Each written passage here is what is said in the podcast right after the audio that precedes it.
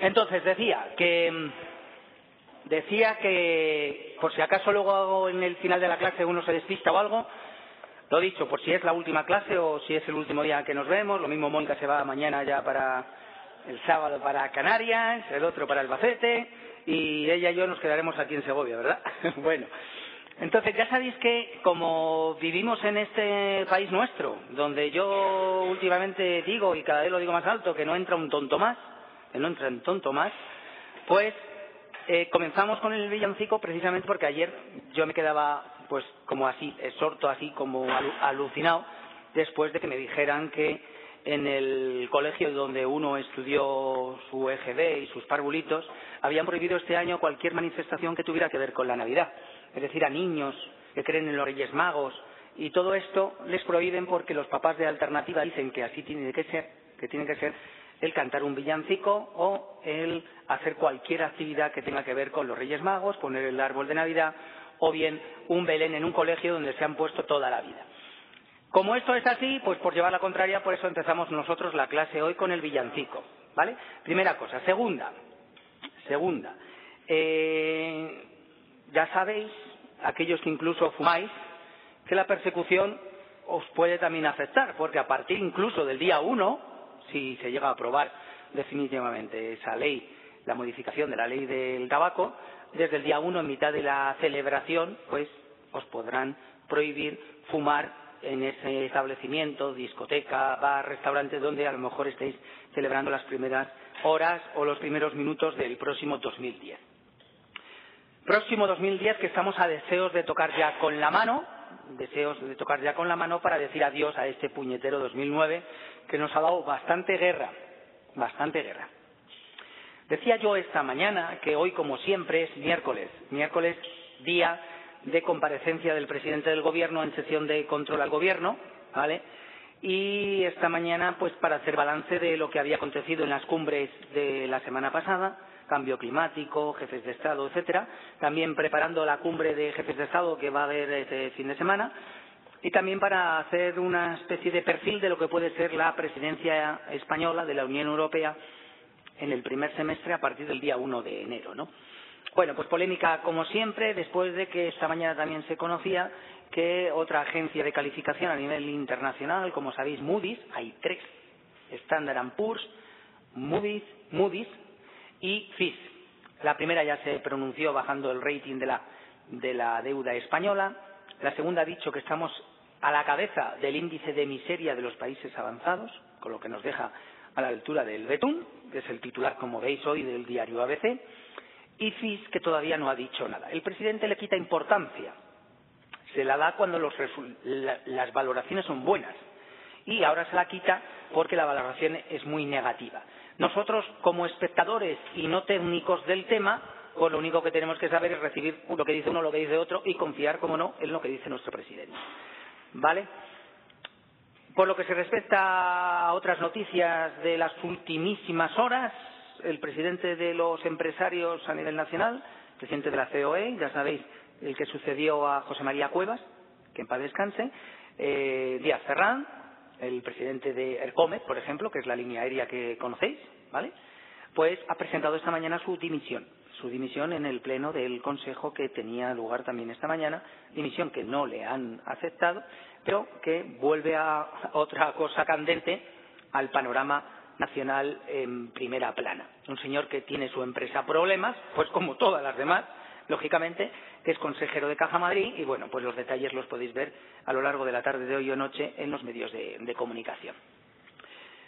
Por si no nos vemos el lunes que viene, ¿vale? Eh, decía lo de la feliz Navidad y próspero año nuevo, pero también recordaros que hoy es el último día para entregar las servilletas con esas historietas de la crisis para entregar esos trabajos voluntarios, que podemos hacerlo incluso a través de correo electrónico hasta las 12 de esta noche, y para, no sé, resolver alguna duda si hay de las últimas clases. Yo sé que hay menos gente hoy en clase porque, porque mañana hay examen de planificación de medios. Como también estoy al corriente de ello, pues le veo a Carlos muy, muy entusiasmado, pues desearos toda la suerte mañana en ese ejercicio de, evaluación. ¿Vale? Nosotros vamos a avanzar en el tema, pero empezábamos la clase con música de villancicos, un villancico internacional conocido por todos, y ahora vamos a seguir con una historia de éxito de una empresa, hemos tenido poco tiempo de escuchar cosas a lo largo del curso, de una empresa que se dedica a hacer música, ¿no? Música de publicidad.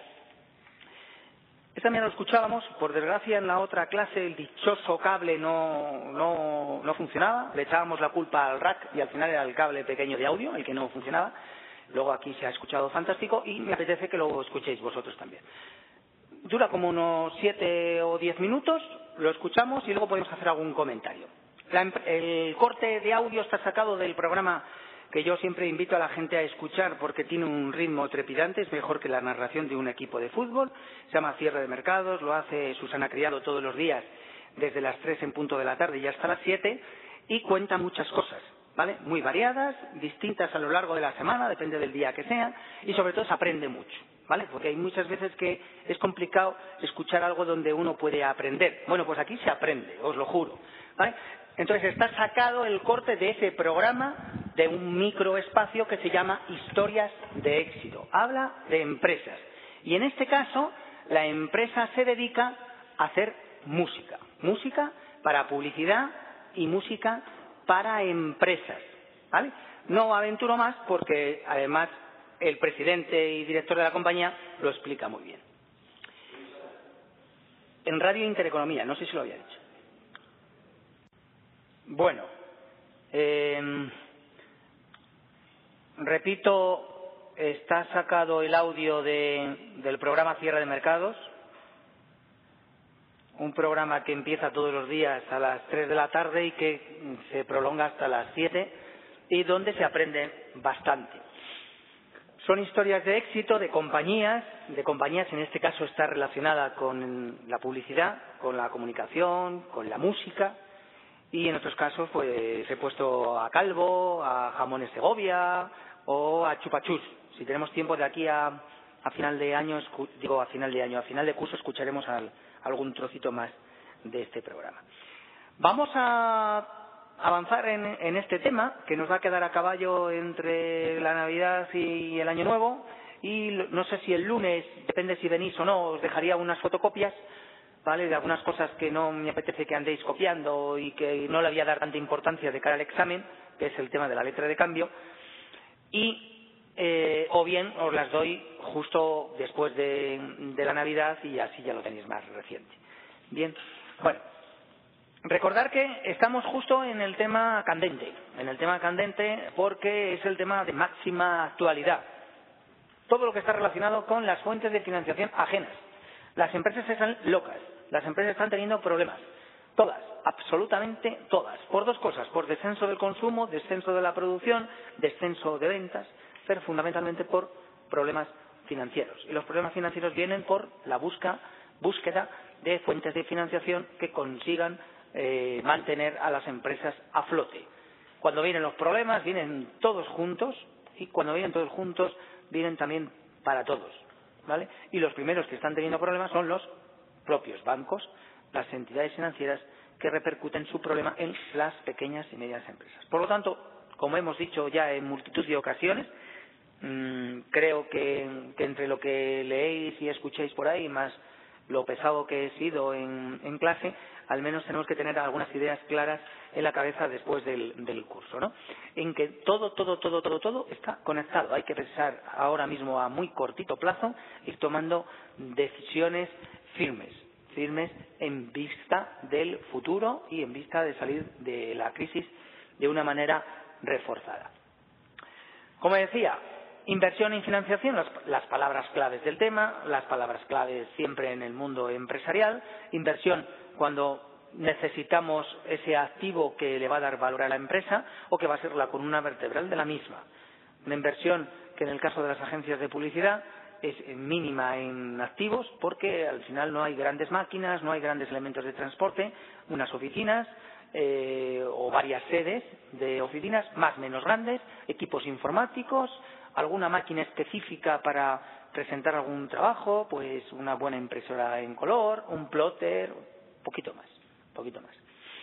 Cuando hablamos ya de más máquina, es que ya no está en la agencia de publicidad o de comunicación, es que es algo más ¿vale? Hay algunos casos que algunas empresas que se dedican al merchandising propio eh, de elaboración casi algunas veces artesanal, artesanal, pues tienen alguna máquina que pues que hace remaches o que hace chapas o que hace pins, etcétera, pero si no hace otro tipo de comunicación, pues al final son empresas de merchandising. Los que hacen esto de maravilla, fenomenal, a precios competitivos, ni que decir tiene que saber que son los chinos. ¿vale? Y por lo tanto, casi todo este tipo de cosas, cuando es producción en, masa y grandes cantidades, no se fabrica aquí, como podéis entender, y viene todo de China ya marcado con, y personalizado. ¿Vale? Cuando son pequeñas tiradas, viene el producto de China, ¿vale? Y luego aquí lo que se hace es la personalización, pues para pequeñas cantidades, 500, 1000, 10.000, una cosa así. ¿Correcto? Bueno, pues la inversión y la financiación, como decía, son las palabras clave eh, del tema y las palabras claves justo del momento. Del momento como ya veíamos el otro día. ¿Dónde vamos a colocar la financiación? Como decíamos el otro día, en nuestro pasivo. En nuestro pasivo. Recordar el pasivo, pasivo no exigible, pasivo exigible, a corto y a largo plazo. Pues tenemos que saber que el neto patrimonial o pasivo no exigible más el pasivo exigible a largo plazo, ambos deben de financiar los elementos de activo permanentes, el activo fijo más una pequeña cantidad del activo circulante. Si no es así, habrá problemas tarde o temprano. La agencia de publicidad, la agencia de comunicación, empresas, como hemos dicho, normales, no tienen ningún régimen especial que tengamos que saber o tener en cuenta. Por lo tanto, eh, a nivel administrativo, un departamento económico, financiero, administrativo de personal, ¿vale? Que muchas veces es el que da soporte a todo esto, las propias operaciones financieras, contables, etcétera, las propias administrativas, nóminas, pagos, etcétera, y además, en algunos casos también englobaríamos en este departamento las labores propias de contratación eh, de personal. Si la agencia es grande, esto se departamenta todavía más, todavía más, y hay departamentos específicos para cualquiera de estas tres áreas que yo ponía el otro día ya en la pantalla. Vimos las fuentes de financiación propias, las tenemos perfectamente identificadas, al final se resumen en los accionistas y en las reservas que son los beneficios que no hemos distribuido a lo largo de los ejercicios anteriores. Las ventajas y los inconvenientes, al igual que hacíamos con las fuentes de financiación ajenas, que son las que conseguimos de terceros en donde, en donde podamos. ¿Vale? Esa es la, la palabra ahora, es la, busca y encontrarás. Hoy el presidente del gobierno, lo digo hoy porque ha sido hoy, en la tribuna del, Congreso decía que para el próximo año, que para el próximo año estaba muy descontento de cómo había funcionado el Instituto de Crédito Oficial, porque es un instituto que depende del Estado, pero que instrumentaliza el crédito a través de las entidades financieras. Usaba una expresión que mm, pues que no, no recuerdo ahora mismo, pero como que había funcionado ni fu ni fa, una cosa así, ¿no? Que no había dado la talla. Y entonces plantea que para el próximo año eso se va a, va a cambiarlo, lo va a introducir algunas modificaciones en lo que es la propia instrumentalización del Instituto de Crédito Oficial. Y que fundamentalmente este instituto va a dar crédito sin pasar por los bancos. ¿Vale? O sea que fijaros el propio mosqueo que tiene el presidente con este tema que sabe que es la clave. La clave incluso de la propia recuperación. Las empresas no tienen dinero, no se van a recuperar. Lo único que va a haber es cierres tras cierres tras cierres de empresa. Veíamos cómo en estas fuentes de financiación fundamental es que vamos a tener que vamos a poder conseguir dinero de, de terceros, que no vamos a sacrificar las fuentes propias, que eso nos va a dar una autonomía e independencia en el desarrollo del negocio, que en algunos casos vamos a poder abordar proyectos, sinergias, adquisiciones, fusiones importantes, pero que hay que devolverlo, lógicamente, claro, a las entidades financieras de acuerdo a una serie de plazos y una serie con una serie de requisitos. Que vamos a tener que pagar comisiones, que vamos a tener que pagar tipos de interés, claro, faltaría más. Que los bancos recordar que no están para vender aspiradoras, aunque las vendan, no están para vender eh, viajes, aunque los vendan. Las entidades financieras están para captar dinero y prestarlo. La diferencia es el negocio siempre de los bancos y de las cajas de ahorro.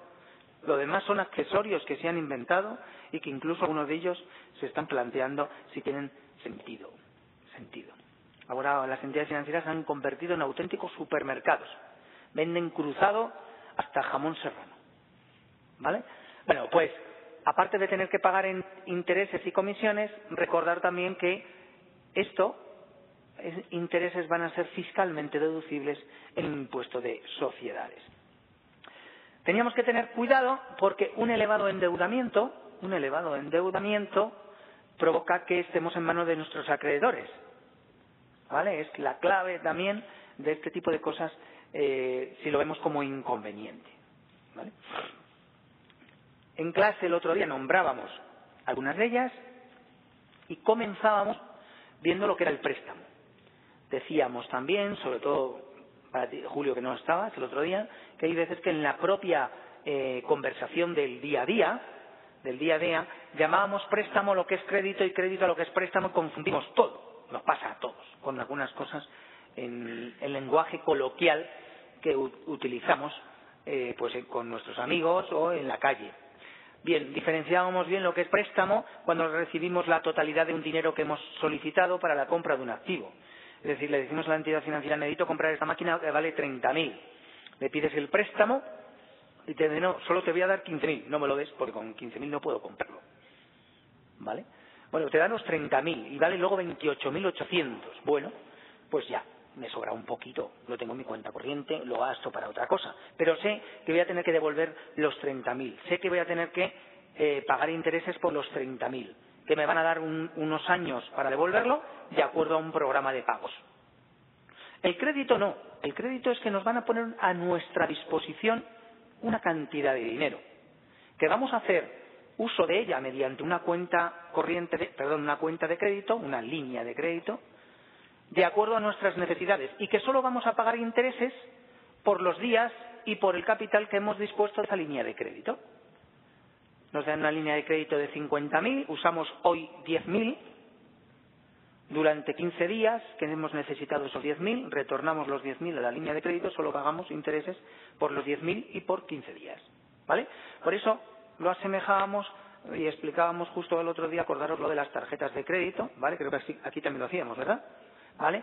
Lo que era la tarjeta de crédito y las diferenciábamos de las tarjetas de débito, ¿vale? Recordarlo también eso eh, para que no haya ninguna duda en nuestro eh, funcionamiento habitual.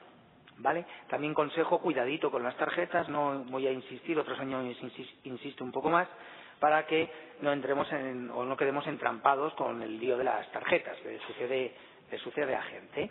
Mucho, mucho cuidado porque hay algunas veces que son auténticas bombas y podemos entrar en un círculo vicioso bastante eh, peligroso. Eh, bueno, con, con, con todas las tarjetas, aquí me vale todas, ¿no? Hasta con la del Carrefour o la del Corte Inglés, ¿vale? Entonces, por favor, ahora, la de débito al final ya sabes que te va a servir sacar, meter, si te da, si tienes sacas y si no, no, no sacas. Ahí está.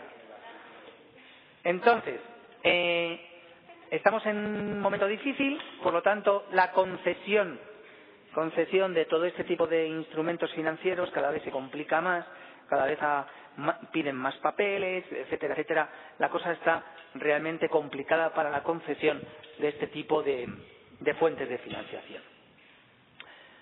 El empréstito. Yo creo que esto aquí ya no lo veíamos, ¿verdad? ¿Vale? Anotamos empréstito y lo identificamos. ¿Con qué lo identificamos? Bueno, pues hace años hace años, y además en, este, en la primera emisión hace bastantes años, eh, se puso de moda un jingle, un jingle en la radio y en la televisión. Carlos a lo mejor estaba trabajando en, en la entidad financiera y se acuerda cuando el Banco de Santander emitió sus primeros valores del Santander. No sé si os acordáis de esa musiquita que se ha rescatado hace un año que decía nani no ni poco? Bueno, pues son los valores del Santander. ¿Vale? Era, ¿Tú sí que te acuerdas? Vale. Eh, menos mal. eh, esa, esa música pegadiza, pegadiza, que estaba en todos los medios, en la radio, en la televisión, Lo que decía es que el Banco de Santander, que ya sabéis que compra todo lo que se mueve por ahí, ¿vale? Necesitaba dinero para comprar, para comprar. Y en lugar de pedírselo a los accionistas, lo pedía vía un instrumento financiero que eran los valores del Santander. Entonces, ¿qué es eso de los valores del Santander? Ahora lo que se llama como deuda corporativa. ¡Wow! ¿Cómo queda? Queda chulo el nombre, deuda corporativa. Deuda empresarial. Bueno, las empresas y las entidades financieras necesitan pasta. ¿Qué hacen? Tirar de un instrumento que se llama empréstito, que tiene una serie de características y que lo que ofrecen es que de acuerdo a lo atractivo de la emisión, pues que se pongan en marcha y vuelen algunas veces en horas, en horas, lo que incluso haya más solicitud de lo que realmente, del papel que realmente se ha emitido. Vale, en aquella ocasión, claro, detrás está el Banco de Santander, recordar, los de los diez bancos más importantes del mundo. ¿Qué sucede? ¿Qué sucede? Que todo lo que está detrás del Santander en principio es casi valor seguro. Valor seguro.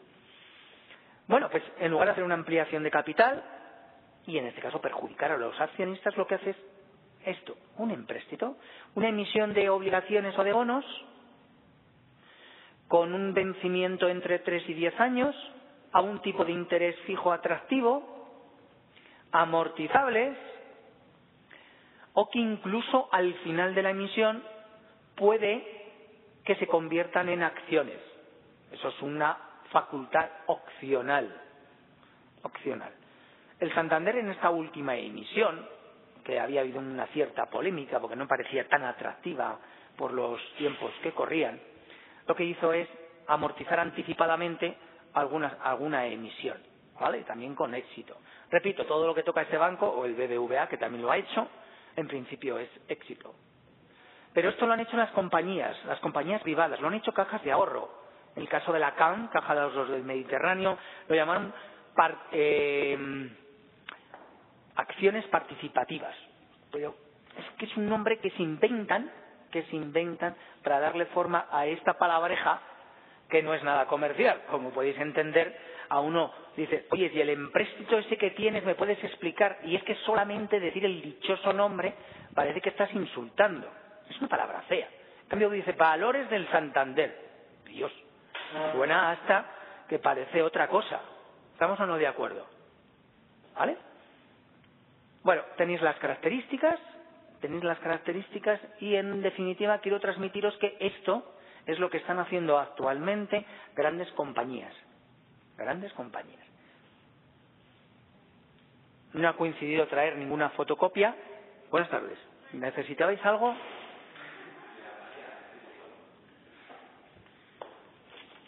¿Buscabais a alguien? Pues nada, no está aquí preguntar a la conserjería a ver en qué clase puede estar, ¿vale? Bueno, eh, decía, decía que, que no ha coincidido traer ninguna fotocopia de esto, pero que otros años eh, se han traído o que incluso pues se me había pasado en algún periódico porque han sido habituales en los últimos en los últimos meses. Bien, estaba explicando, estaba esperando que alguien lo dijera. Esta mañana en un grupo nadie ha dicho nada y y, en el segundo grupo sí que lo han dicho. Ahora lo dice Carlos. Esto es lo mismo que lo de la familia Ruiz Mateos en Nueva Rumasa. ¿Qué pensamos? Bueno. Bueno, es esto. Es esto.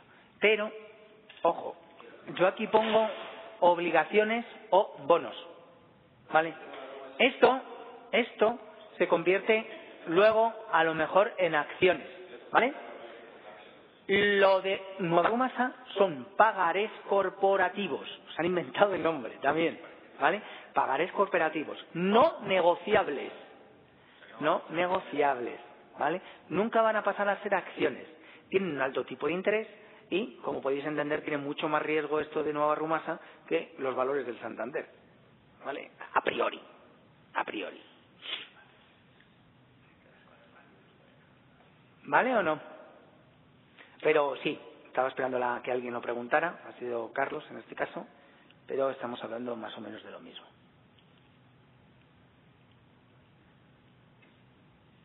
¿Está? La emisión va a estar en todo momento asegurada. Ojo. Lo de la familia Ruiz Mateos, Nueva Rumasa, los pares corporativos no son negociables, tiene unas características especiales, no viene a cuento ahora de decirlas, pero lo que sí que sabemos es que está depositado ante la Comisión Nacional del Mercado de Valores. Vale, estamos hablando de que esto no es un chiringuito financiero. Pero es que tienen que estar todos. Eh, Todo este tipo de cosas deben de estar. Si, dete- si detectamos que hay algo en algún sitio que no, que no pudiera estarlo, lo que debemos de hacer es denunciarlo y ponernos a la retaguardia. No seamos tontos. ¿Vale? Ya fueron tontos, eh, lo que pasa que a toro pasado que listos los de los sellos. ¿Vale? A Finsa, Forum, recordar este tipo de cosas piramidales. ¿Vale? Eh, lo de bosques naturales, algo parecido también. Eh, no sé qué y naturaleza, arte y naturaleza. Cuidado con esas cosas piramidales. Cuidado, ¿eh? Cuidado con algunos correos electrónicos que se reciben también con cosas piramidales. Desconfiemos siempre. Siempre desconfiemos. Porque tenemos un refrán. Que además el refranero español, otra cosa no tendrá, es como la selección española, igual de bueno. Nadie da duros a pesetas, pues eso. Sepamos que si hay algo tan atractivo, tan atractivo que estamos viendo y esto no puede ser, es que no puede ser. Hay algo detrás que es justo lo que no puede ser. Es tan bueno, tan bueno que no lo es. Bueno, pues este tipo de emisiones que no hace un caparra en la calle o que no hace un caparra en Albacete o en Segovia, lo hacen compañías en condiciones. Porque si lo hace un caparra es que no vas a vender nada. Vas a fracasar. ¿Eh? Vas a fracasar en la emisión. Evidentemente, este tipo de cosas se hacen normalmente para tramos institucionales, no ha dirigido, es decir, lo de Nueva Rumasa, pues, no sé, aunque nos sobre, nos toque la lotería el próximo día 22, ¿vale? Pues dedicarle 50.000 euros a comprarse un pagaré de Nueva Rumasa, pues, chico, como que uno se lo piensa, ¿no? ¿O no? Por 50.000 euros nos damos un par de vueltas al mundo, ¿vale? Nos tiene que sobrar mucho como para darle 50.000 euros a, Nueva Rumasa. Pese a que el proyecto podemos confiar, el proyecto hay grandes firmas detrás que ha ido comprando el señor Ruiz Mateos dentro de su nuevo holding, firmas muy conocidas, marcas que estamos acostumbrados a consumir, Dul, Clesa, Trapa, ¿vale? Pero, pero, claro, no está dirigido, no está dirigido al consumidor final o al señor de a pie, y menos en estos tiempos. ¿Correcto? Está dirigido a Roca, que a lo mejor tiene esos billetes guardados y que cuando salga del talego, eh, pues le, compra un par de pagarés al, al señor Ruiz Mateos. Bueno, tenemos con relación a los empréstitos dos características importantes a tener en cuenta, aparte de que están asegurados. No, no lo pongo ahí, pero ya he dicho que están este tipo de emisiones están reguladas por quién? Por la Comisión Nacional del Mercado de Valores. No hay otro organismo que, que debe de controlar esto. De ahí el lío, no sé si os acordáis, de lo de Forum Yafinsa. ¿Por qué? ¿De quién dependía el lío de Forum Yafinsa? Cuando estalló el escándalo, ¿de quién dependía eso? Os vais a echar a reír si no lo sabéis. ¿Nadie me lo dice? ¿De?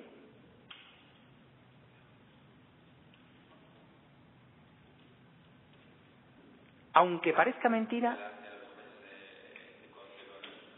¿Eh, eh? Dilo, que vas bien. Dilo, ¿qué vas a decir? No, iba a decir una cosa, pero yo creo que no me acuerdo. De, de, de, de- el timbre y o sea, el correo sí está. ¿No?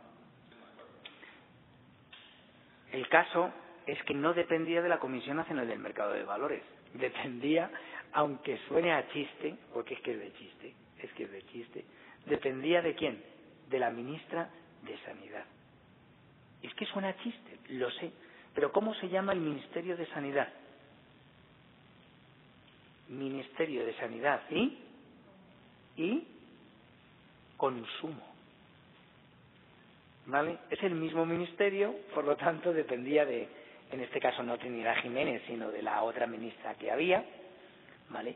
Y depende de ese ministerio, no dependía del Ministerio de Economía y Hacienda como es lo más lógico, ¿vale? Entonces, fijaros el escándalo que, se, que estalló, que sigue, que sigue, y sobre todo por el poco control que había habido por parte de ese ministerio que al final se dedica a otras cosas. A otras cosas. Eso sí que no pasaba por la Comisión Nacional del Mercado de Valores. Lo de Nueva Rumasa y todo esto que estamos hoy comentando, sí. Eh, coste sensiblemente más bajo que los préstamos y los créditos y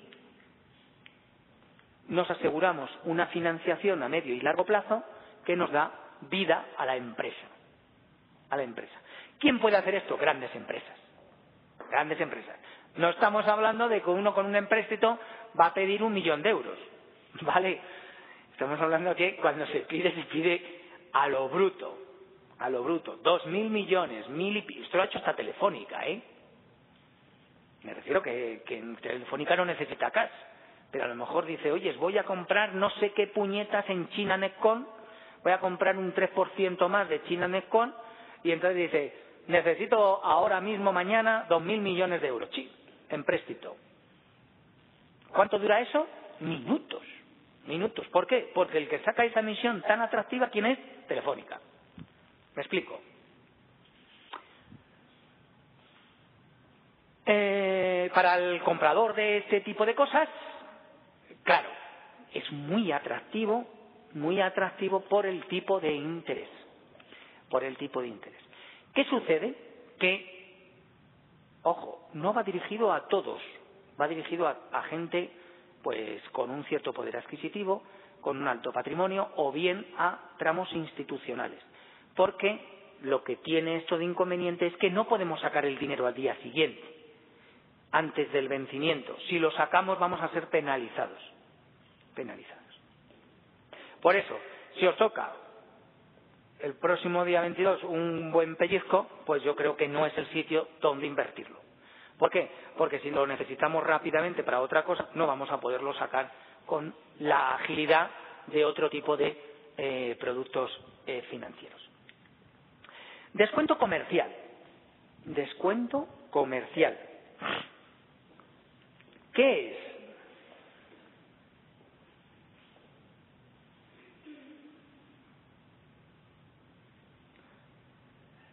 Aquí, precisamente, volvemos al caso de Nueva Rumasa. Porque aquí estamos hablando de, eh, a ver dónde lo pongo yo, letra de cambio, luego hablaremos de eso. Pagaré lo de Nueva Rumasa se llaman pagarés corporativos. ¿Qué pone? No negociables. No negociables. ¿Qué significa esto? Que tú, no, que tú compras el pagaré corporativo de 50.000 euros. ¿Correcto? Y necesitas mañana los 50.000. No puedes ir a Bancaja y decirle, oye, tengo este papelito que vence dentro de siete años, quiero que me des 47.544 euros, ¿vale? Porque lo estás negociando con el banco porque los necesito mañana. No es negociable. ¿Vale? Por eso tienen un alto tipo de interés. Te devuelven tus 50.000 y te han ido pagando, te han ido pagando un alto tipo de interés durante todos los años de la vida del empréstito. De ahí lo atractivo. ¿El que no es atractivo? Que tú necesites el dinero antes del vencimiento. A largo plazo. Vale, sí. El a, lo, el, a lo mejor, el a lo mejor está bien, ¿no? Eso es. ¿Vale?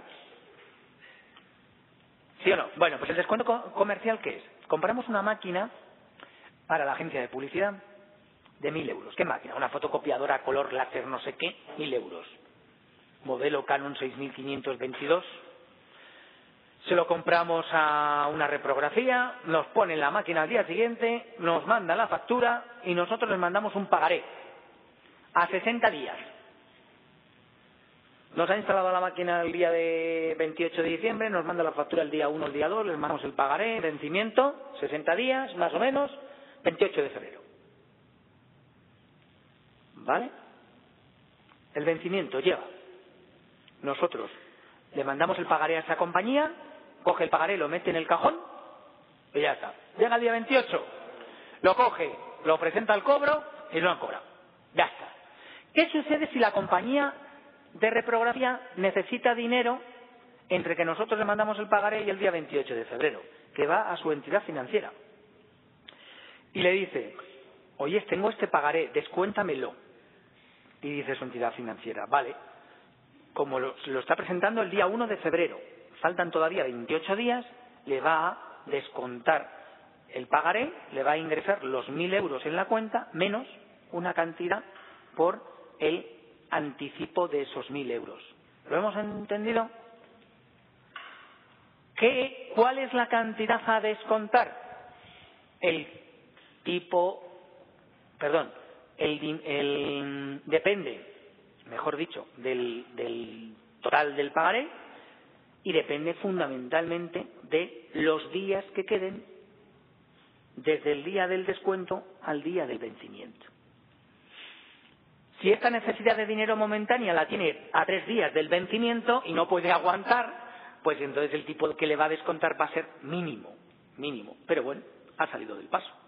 Entonces es una herramienta que antes usaba mucho, pero ahora es que no se fía nadie ni de su padre. Entonces ahora te mandan un pagaré como si no te hubieran mandado nada, lo guardas y se acabó. ¿Me entendéis o no? Se guardan y ya está. Tengo yo en casa, ni sé. ¿Vale? Entonces, ese es, el, ese es el tema de ahora, que este tipo de instrumentos ágiles y de financiación a cortísimo plazo muy buena, ahora no funciona tampoco.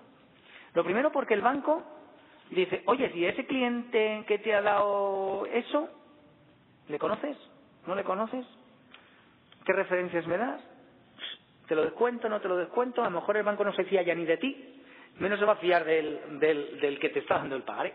Porque hay veces que en esto hay mucho abuso y hay peloteo de papel. ¿Lo entendemos? Entonces esto lo aplicaríamos también para la letra de cambio, no, para, no tanto para los cheques, ¿vale? Porque es una cosa un poco más al portador. Y pues nada, más o menos es lo, que podríamos comentar.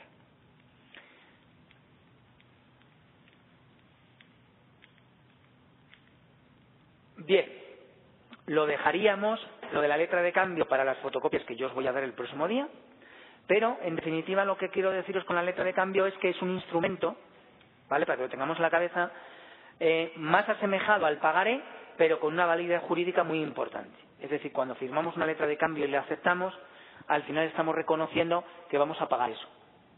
En el pagaré al final estamos echando una, una firma, no tiene tanta validez jurídica. ¿Vale? Ojo con las letras de cambio, lo veréis el próximo día cuando os dé la fotocopia. Hay distintos eh, intervenientes en la firma, el tenedor, el liberador, el librado, ¿vale? Y veremos cómo se protestan, cómo, qué pasa si es impago, etcétera, etcétera. No, no, no, de, no me detengo ahí. Financiación especial. Financiación especial.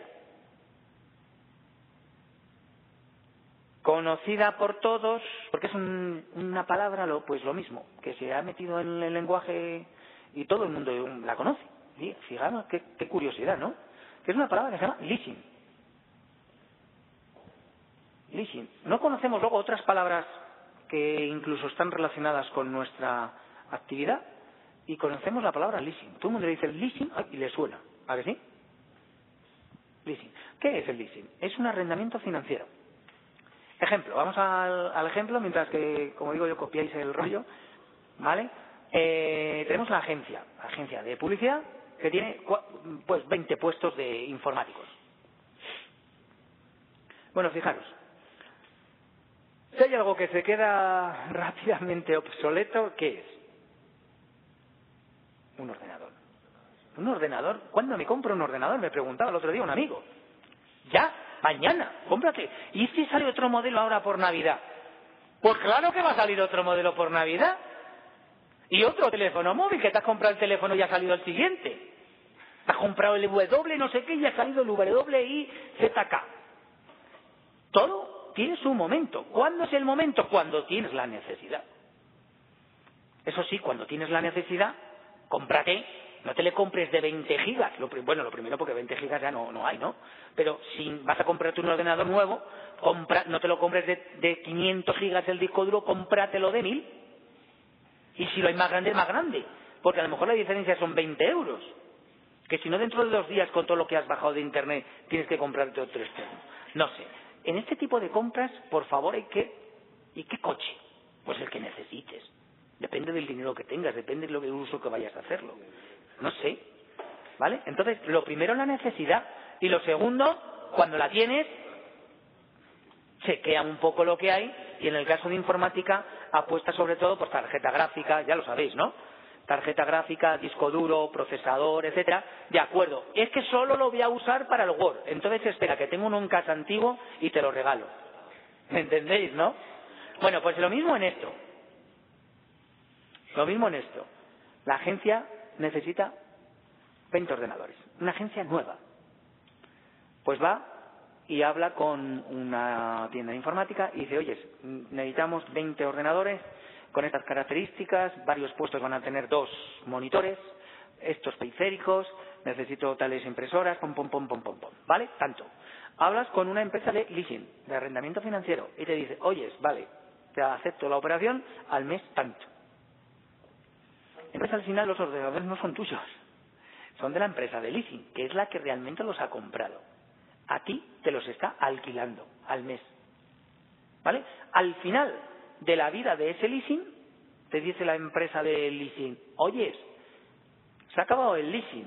Y tú dices, los ordenadores aparte de sucios, porque no sabes tú aquí cómo es la peña, dices, ya se han quedado, dices, súper anticuados en tres años. Cámbiamelos enteros. ¿Qué hago con los antiguos? Te pregunta la empresa de leasing. Y dice, pues no sé, llámame mañana. Oye chicos, ¿os queréis llevar el ordenador a casa y cada uno paga tanto? Pues sí, pues no, todos no. Oyes, llévatelos. Oyes, me los quedo. Opción de compra. Podemos decir lo mismo con un coche, con coches de empresas, con coches de directivos. Se compran por leasing. No se compran, yo diría se alquilan. Se hacen leasing. Láser kilómetros, kilómetros, kilómetros. Oye, cámbiame el coche. Oye, kilómetro, kilómetro. Oye, cámbiame el coche. Kilómetros, kilómetros. Cámbiame el coche. Estás todo el día cambiando el coche. Sí.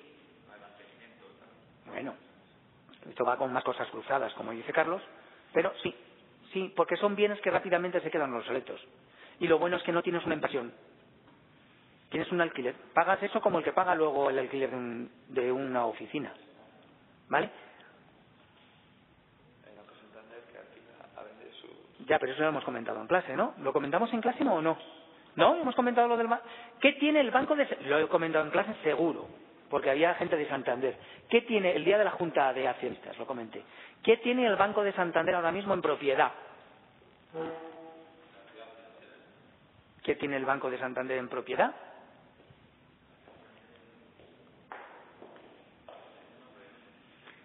Ni la ciudad financiera tiene en propiedad la sede corporativa de el Paseo Pereira de Santander. ¿Hay alguien en Santander aquí en clase ahora? No, ¿no? Vale. El Paseo Pereira lo conocemos en Santander. Bien. Donde está el edificio emblemático del Banco Santander es lo único en propiedad del Banco Santander. ¿Vale? Ojo, aquí en Segovia, si la oficina principal de Fernández Ladreda es de, de un señor, pues la tiene alquilada el Banco Santander. Pero las oficinas propias del Banco de Santander las vendió todas, incluida la ciudad financiera de Boadilla, a un fondo de capital riesgo, porque el Banco de Santander necesitaba dinero. ¿Para qué? Para sus compras. Y dijo, oye, te vendo todo. Y llegó el fondo de capital riesgo y dijo, vale, al mes me pagas tanto. Arrendamiento financiero inmobiliario. Es que es un leasing, oye, es un tanto complejo, ¿me lo que quiero decir, no? Pero me viene muy bien, qué pena no haberme acordado esta mañana, porque es un caso, pues, pues extraño. Con opción de compra, lo que pasa es que aquí no es, no es un valor residual, porque aquí la, la opción de compra en un equipo informático es que es tan irrisoria la opción de compra que al final muchas veces dicen, me lo quedo, porque por un poquito más me quedo el ordenador y lo regalo, o lo tiro yo, o se lo lleva el empleado. ¿Me entendéis lo que quiero decir? El coche muchas veces se compra porque se lo queda el directivo para uso particular y le ponen otro nuevo. ¿Vale? Aquí no. Aquí lo que es es un arrendamiento financiero inmobiliario con opción a que si el Banco de Santander quiere recuperar sus propiedades, no me acuerdo de los detalles, en seis, siete, diez años puede hacerlo. Puede hacerlo. Gracias, Carlos, porque qué pena no haberme acordado esta mañana, porque es clave en, la, en la explicación. Sobre todo por lo curioso. Pero yo ya lo he comentado en clase, ¿eh? Os acordaréis o no, lo, lo he comentado. ¿Quién interviene en esto del leasing? ¿Quién interviene lo del, en el leasing? Pues hay un proveedor de la máquina. Eh, si estamos hablando del coche, pues vamos a cambiar el coche, la Renault. ¿Me entendéis? La Renault. Hay una empresa de leasing. Renault, financiación, leasing. ¿Vale? Otra, Licoleasing. Licoleasing, que es una empresa de leasing de las cajas de ahorro. ¿Vale? Hay más, hay más. ¿Por qué la Renault tiene una empresa de leasing? Pues porque hacen mucho leasing. Y para dar el negocio a otro, si te compras el coche allí, pues ya te facilitan todo. Igual que esta Renault Financiación. Y la empresa que necesita el bien. Lo hemos llamado usuario.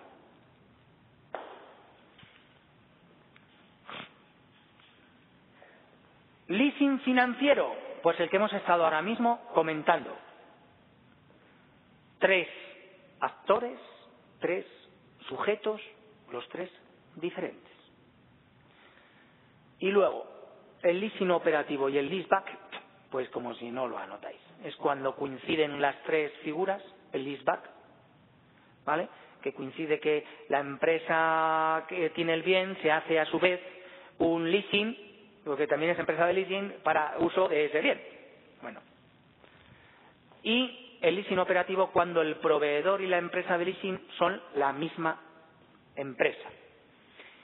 En este caso sería la Renault, la Renault que tiene el coche y que tiene empresa de leasing. ¿Lo captáis? Sí, ¿no?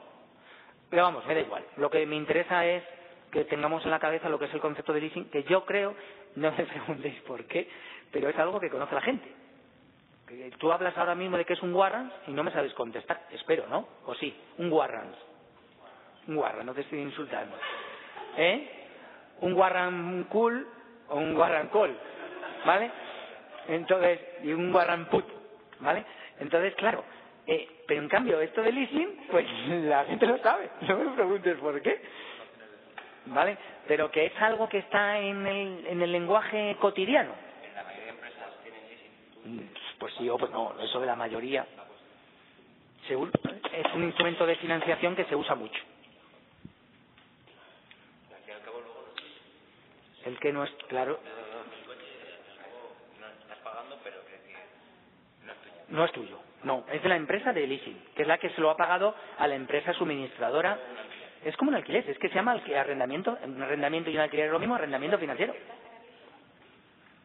Bueno, chicos, si tenéis examen, yo creo que es la hora de, os iba a decir, de, hacer un pelín de deporte y luego estudiar, o por lo menos ponerle algo de música, ¿vale? Consejo, ponerle música a la vida, funciona bien, funciona bien, ¿vale? Y igual que un pelín de deporte y unas y reírnos. Hay que reírnos porque si no esto está realmente feo. Bueno, lo dicho, comenzamos con un villancico y lo que os quiero decir es que pues que creáis o no en la Navidad, es un momento para estar en familia, para aprovecharlo y hacer balance del año. Que paséis unas agradables fiestas y que el año empiece tanto mejor como vamos a despedir este. ¿Vale? Gracias y nos vemos después. O el próximo lunes, repito, ¿eh? Que yo sí que vendré.